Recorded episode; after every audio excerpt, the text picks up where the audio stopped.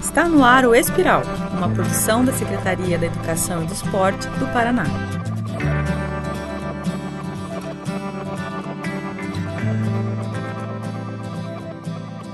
Olá, seja muito bem-vindo. Está começando agora mais um episódio do Espiral, podcast produzido pela Secretaria da Educação do Paraná, que vai apresentar bastante informação e conteúdo sobre o que é desenvolvido pelos professores da rede estadual do Paraná em temáticas importantes da educação como um todo. Eu me chamo Felipe Martins, agradeço a sua companhia e te lembro que a proposta do Espiral é justamente discutir temáticas latentes e imprescindíveis da sociedade, jogando luz ao trabalho que professoras e professores do Paraná já estão colocando em prática.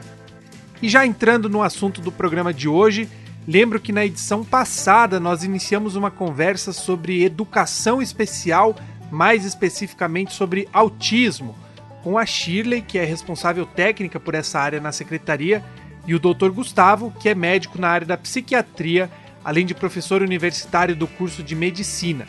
Se você ainda não ouviu o primeiro episódio do Espiral, fica a sugestão, pois é a abertura e a contextualização da conversa que vamos continuar hoje.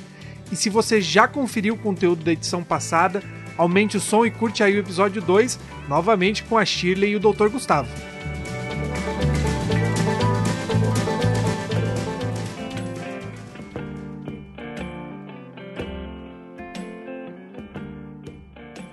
Doutor Gustavo, para iniciarmos, de maneira geral, o senhor entende que é perfeitamente possível que um, estudante autista compartilhe o mesmo espaço, a mesma sala de aula e rotina que os estudantes sem, é, sem autismo? Eu, eu, tenho certeza disso. Né? Eu tenho experiência de crianças é, é, com graus de autismos mais grave, né? onde ela verbaliza pouco, onde ela interage pouco, onde ela fica muito dentro dos interesses específicos, mas que ela está muito inserida dentro do grupo e fazendo parte daquele grupo. Então eu tenho certeza disso, porque eu já vivi na minha experiência, assim, de crianças mesmo, eu estou trazendo dos, dos quadros mais graves, que foram incluídas dentro de uma sala de aula e dentro de uma turma. O, o que, que é importante para esse professor? Né?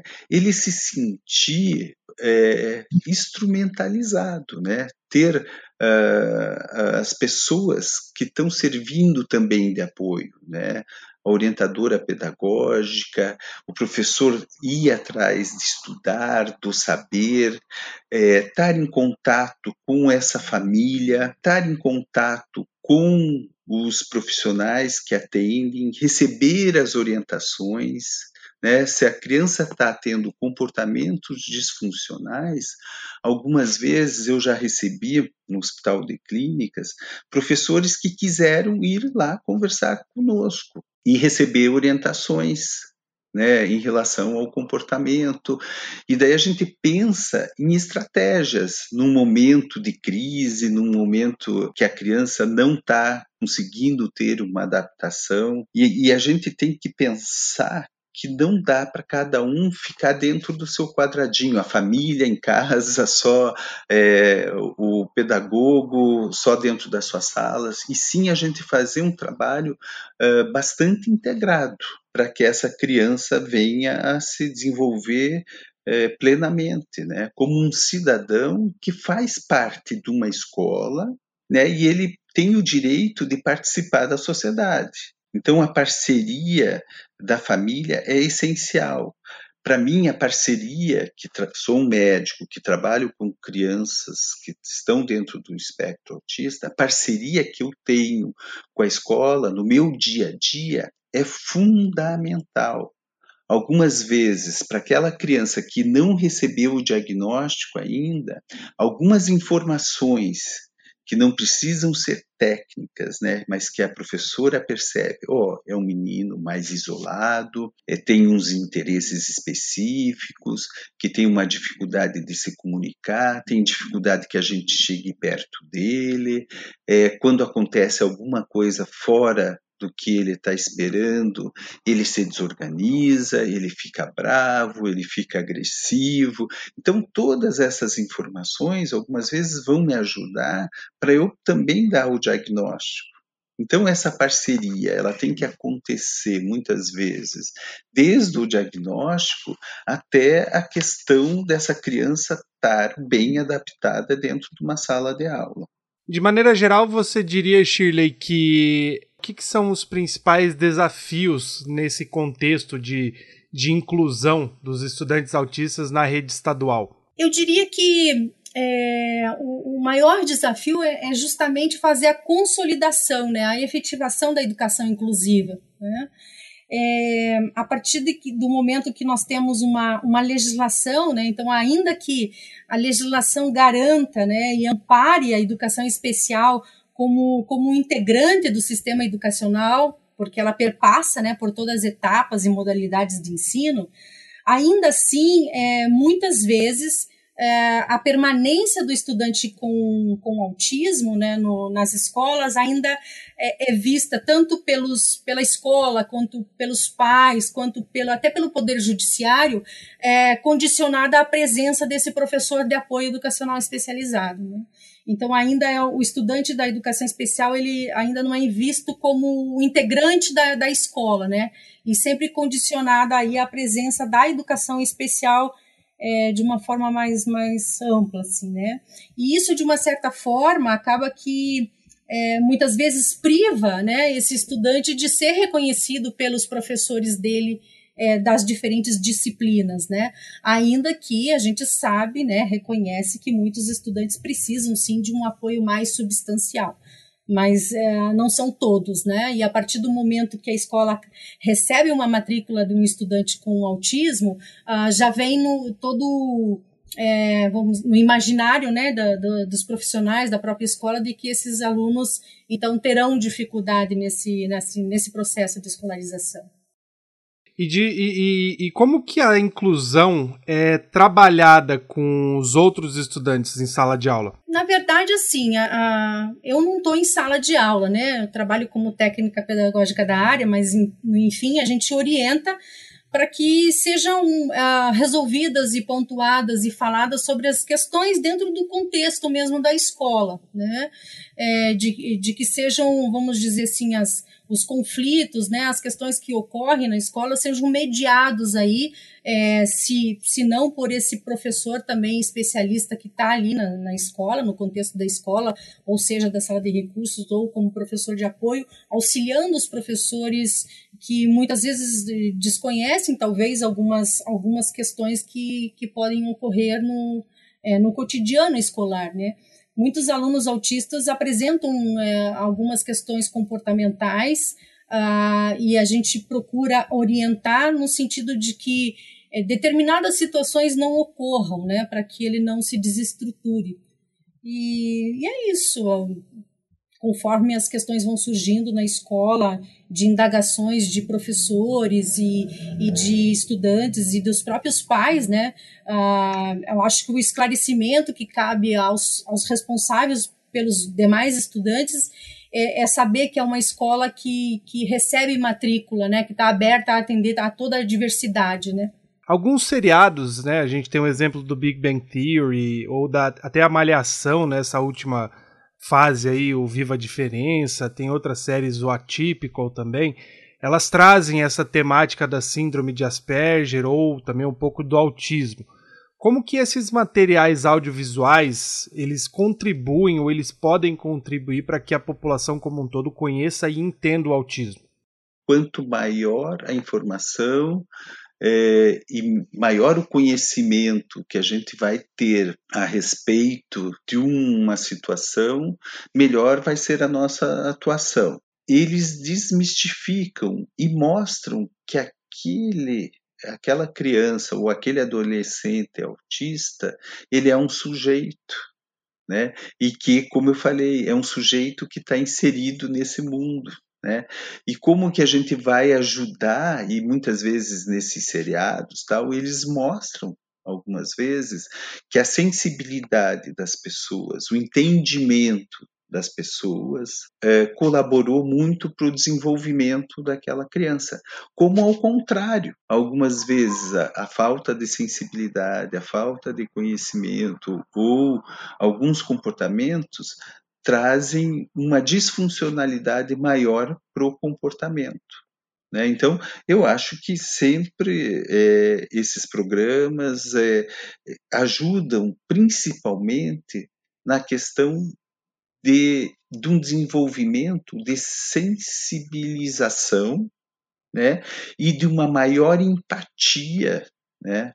que é o professor se colocar no lugar daquela criança ou no lugar daquela família e ter a questão da empatia, né? Então eu acho que é, todos esses seriados, todos esses programas ajudam principalmente nessa questão desse desenvolvimento da empatia. Eu, eu, assim, não é um tipo de programa que eu acompanhe, que eu assista, enfim, né?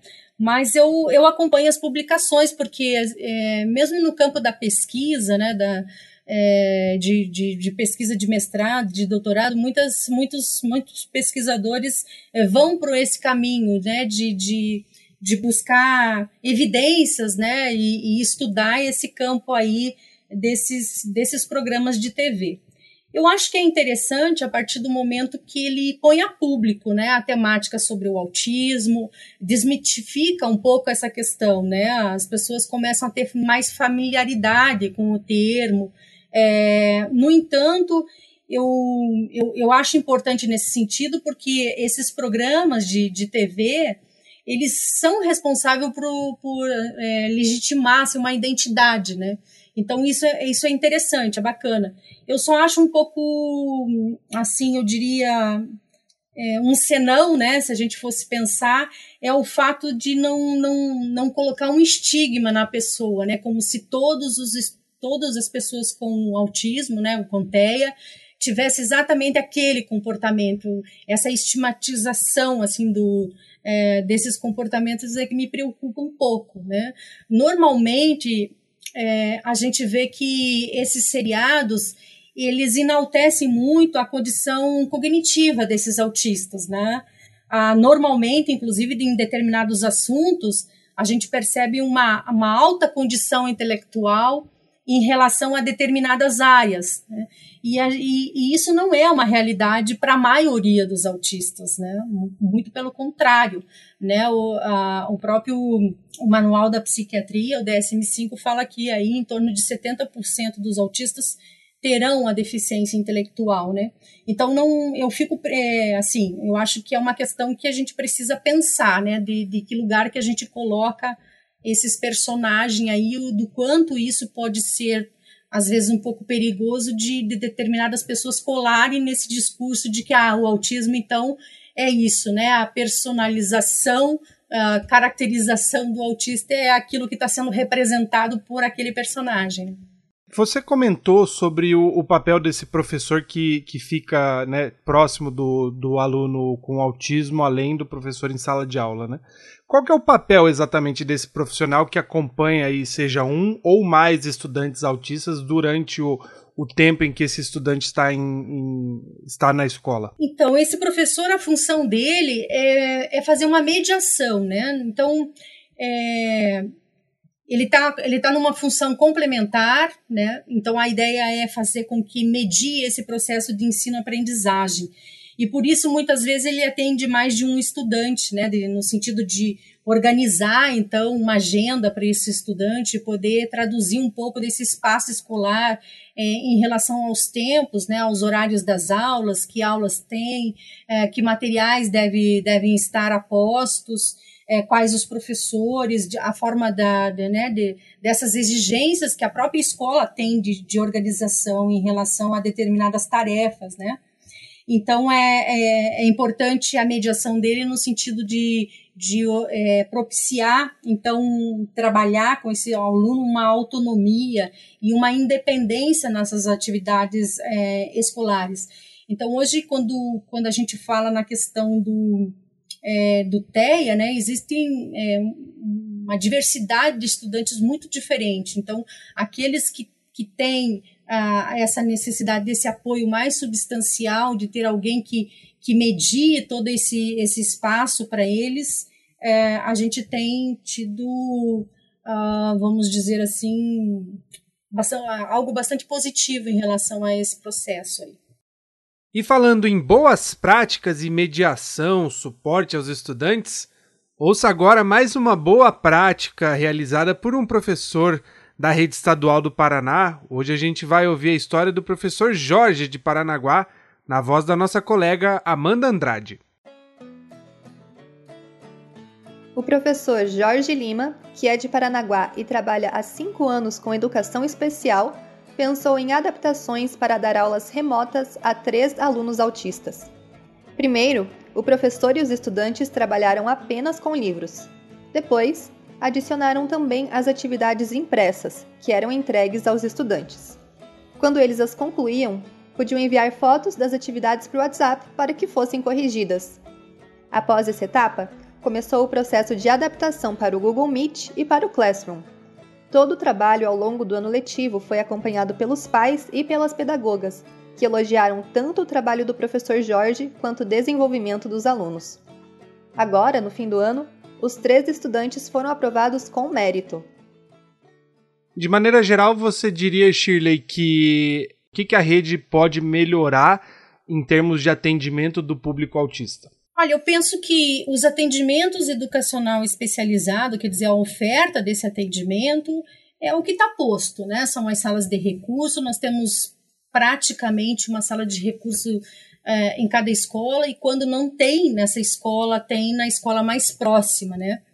É, nós temos também esse número significativo de professores de apoio. Nós, é, dos 32 núcleos regionais de educação, nós temos serviços para os autistas nesses 32 núcleos regionais, que há um tempo atrás, aí uns dois anos atrás, a gente não, não tinha é, estudantes identificados né, na rede pública estadual é, com, com autismo. E hoje nós temos uma totalidade dos 32 núcleos regionais. É, temos acompanhado constantemente, principalmente nesse momento agora de, de pandemia, fizemos todo o monitoramento né, do, do, do, do da continuidade desse atendimento para os estudantes com autismo, uh, bastante eficaz nesse sentido. Então, uh, penso que nós temos que ampliar, sim, a formação continuada dos professores, uh, não somente dos professores que estão atuando com esses estudantes nos atendimentos, né, nos serviços da educação especial, mais os professores das disciplinas, das diferentes disciplinas, ainda que aqueles profissionais, né, aqueles professores que fizeram uma formação acadêmica mais recente, né, tiveram essa essa grade curricular aí, essa temática, né, dentro das suas formações da, de licenciatura. No entanto, sabemos que muitos que, que tiveram a sua formação uh, mais antiga não, não tiveram. Então, manter essa formação continuada, nós nós tivemos um, um efeito muito, muito interessante com a formação que fizemos, aonde deveria ser é, requisito ter os professores da, da escola, das diferentes disciplinas e do professor é, especialista em educação especial. Então, é interessante trocar essas, essas especificidades, né? Porque ainda que a educação especial atue né, é, praticamente em todas as nossas escolas, nós não temos as especificidades da disciplina. Então, o professor de apoio que, que está ali acompanhando, né, fazendo a mediação uh, do estudante com autismo, ele é especialista em educação especial, mas ele não é especialista em matemática, português, né, inglês. Então, precisa dessa interlocução entre os dois professores para que, de fato, o aluno possa ser atendido nas suas especificidades, né? E, e ter sucesso na, na escolarização, como você me perguntava anteriormente. Bem, Shirley, eu agradeço a sua, a sua, enfim, participação e disponibilidade. Queria saber se você tiver mais algo a, a, complementar ou, enfim, a deixar de mensagem, algum assunto que a gente, alguma temática, né, pontual que a gente não tenha abordado, fique à vontade. Acho que, eu acho que é isso, né? Uma, muito, muito boa a iniciativa de, de podermos falar um pouco desse, desse atendimento. A gente sabe que hoje o campo do autismo é o que está bastante em evidência, né? Pelo número de, de, de, de casos que estão sendo aí é, diagnosticado. E sabemos também que as escolas, como atuam aí, né, com a maior parte da população infanto-juvenil, a gente precisa realmente estar amparando tecnicamente, né, dando suporte a todos os professores para que, de fato, o aluno tenha sucesso na sua aprendizagem. Doutor Gustavo, eu gostaria então de agradecer a participação do senhor e deixar o espaço aberto se o senhor tiver mais alguma mensagem ou algum agradecimento. Eu quero agradecer o convite, eu quero dizer que, para mim, os professores, eu como psiquiatra da, da infância e adolescência, os professores são os meus parceiros no dia a dia, porque é onde essa criança vai passar eh, pelo menos meio período da vida dela, né?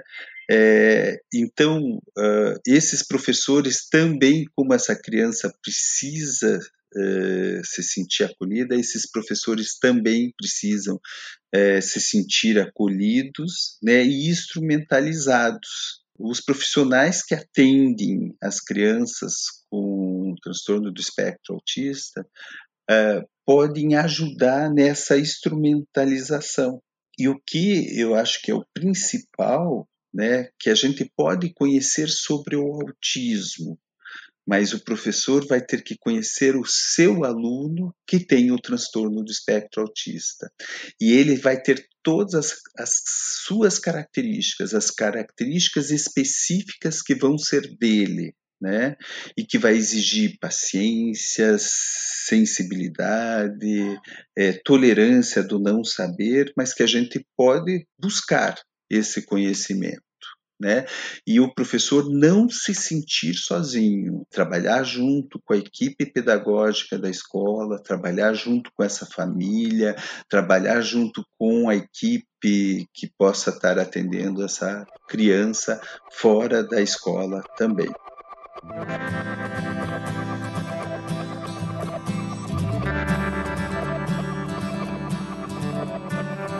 E este foi o segundo encontro do Espiral e a gente concluiu então uma conversa bastante rica sobre o ensino do público autista na rede estadual. Nós registramos aqui o agradecimento a Shirley e ao Dr. Gustavo pela disponibilidade de conversar com a gente, explicar mais dos desafios e também as boas práticas que estão sendo desenvolvidas nesta área. Se você tem alguma sugestão para o nosso programa ou queira apenas contar da sua impressão sobre a conversa de hoje, ou mesmo quer sugerir algum tema para os próximos episódios, por favor, escreva para nós. O nosso e-mail de contato é espiral@escola.pr.gov.br. Até a próxima!